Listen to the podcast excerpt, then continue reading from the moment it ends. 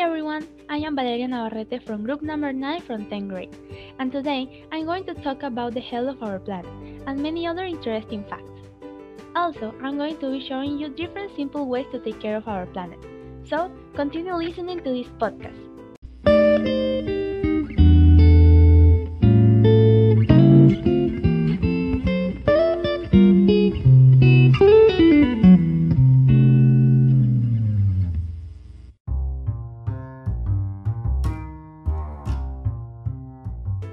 The health of our planet has been a very important issue in recent decades. It is an issue that needs to be discussed, and above all, solutions or ways to improve the situation are found. The health of our planet deteriorates due to various factors.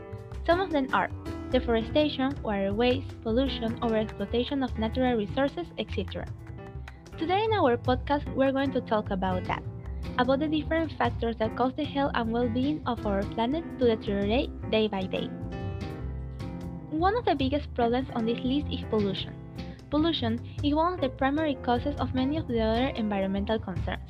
All types of pollution and environmental concerns are interlinked and influence one another. So, to tackle one is to tackle them all. Pollution can be classified according to the type of source it comes from, or by the form of pollutant it emits or the medium it pollutes. There are many pollutants, including chemicals, such as pesticides, cyanides, herbicides, and others municipal waste, oil, or ionizing radiation. One of the forms of pollution is air pollution. Our physical and mental states can be affected depending on the type of air pollution to which we are exposed. These are some of the damages to our health that we can have thanks to the air pollution. 1. Respiratory diseases. 2. Cardiovascular damage. 3. Fatigue, headache, and anxiety. 4. Irritation of eyes and mucous membranes. 5. Damage to the reproductive system and 6. Damage to liver, spleen, and blood. Environmental pollution or pollution is the introduction of substances or other physical elements into an environment, which make it unsafe or unfit for use. The environment can be an ecosystem, a physical environment, or a living being. The pollutant can be a chemical or energy. This is one of the biggest problems because it happens in every corner of the planet. Most of the time, this problem is generated because people do not deposit their waste in the correct way or in the correct places. And when we talk about polluting, we are not only talking about people throwing garbage on the ground, but also throwing garbage into the sea, rivers, etc., which makes this problem even worse. Also, guys, one of the most serious problems is deforestation.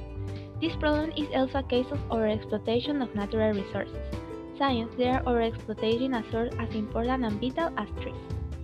When this problem happens, we are not only overexploiting nature, but we are also taking away the habitat where animals live, which generates many problems apart. The deterioration of the health of our planet does not only occur at the land level, but also at the sea level. If we pollute the ground, we're also contaminating the sea. Science, in one way or another, land waste always reaches the ocean. The worst consequences of having our oceans polluted is that we destroy the home of millions of aquatic animals. We destroy the way of life, their safety, etc.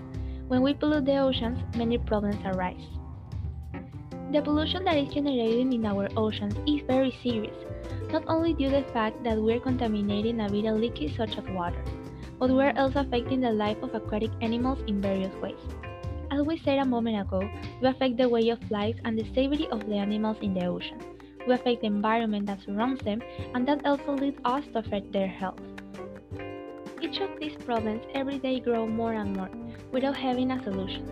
Many people have created organizations that aim to take care of the health of our planet from various areas and aspects. This is not only organizations that seek an improvement in our planet, but also individual persons, such as Greta Thunberg, is a Swedish environmental activist, focuses on the risk posed by global warming. Greta says that the first time she heard about climate change was in 2011, when she was 8 years old, and she couldn't understand why so little was being done about it. Three years later, she became depressed and lethargic, stopped talking and eating, and she was eventually diagnosed with Asperger syndrome, obsessive compulsive disorder, and selective mutism. While she acknowledged that her condition her has limited it before, she doesn't view Asperger syndrome as a problem and instead consider it as a superpower. Greta showed us that no matter how we are, We can all help in some ways to improve the health of our planet.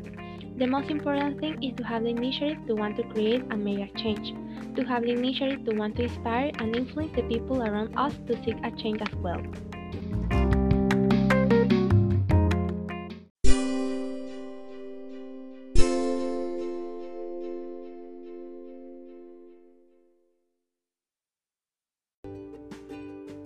Wanted to share with you guys different ways to take care of our planet. So here I'm going to share with you some easy and simple ways to make this world a better world.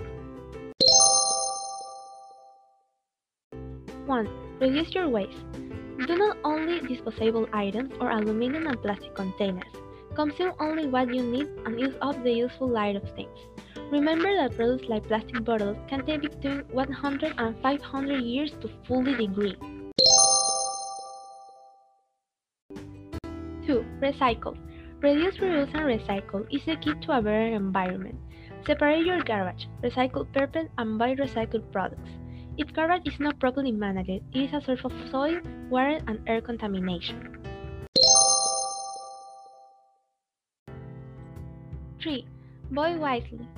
Choose locally made products, as this reduces the consumption of fuels used for transportation. Also, try to compare in markets. There are organic fruits and vegetables sold. If possible, buy clothes made from organic cotton and not from petroleum-based materials, which are more polluting. Take a cloth bag with you so you don't have to use plastic bags when shopping.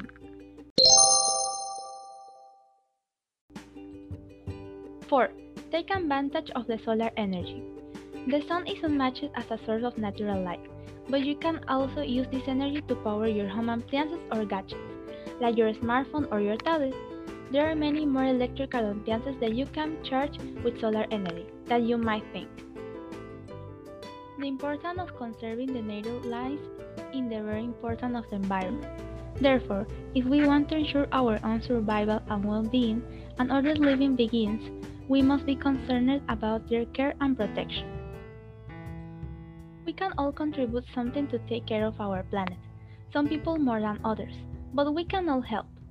Starting from home is one of the best ways since we have the support of our families.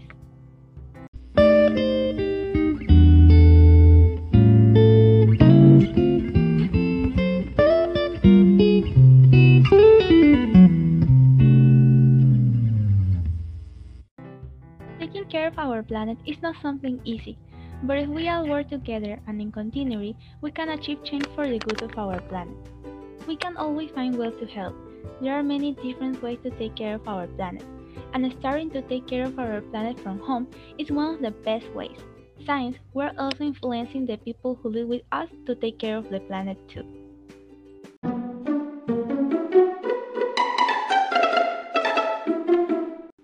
And that's all, guys. Thank you very much for listening to our podcast. Oh, thank you. We hope that the information and advice that we gave you here will serve you to take care of our planet. Yay! Remember that all we can help to take care of the planet. See you!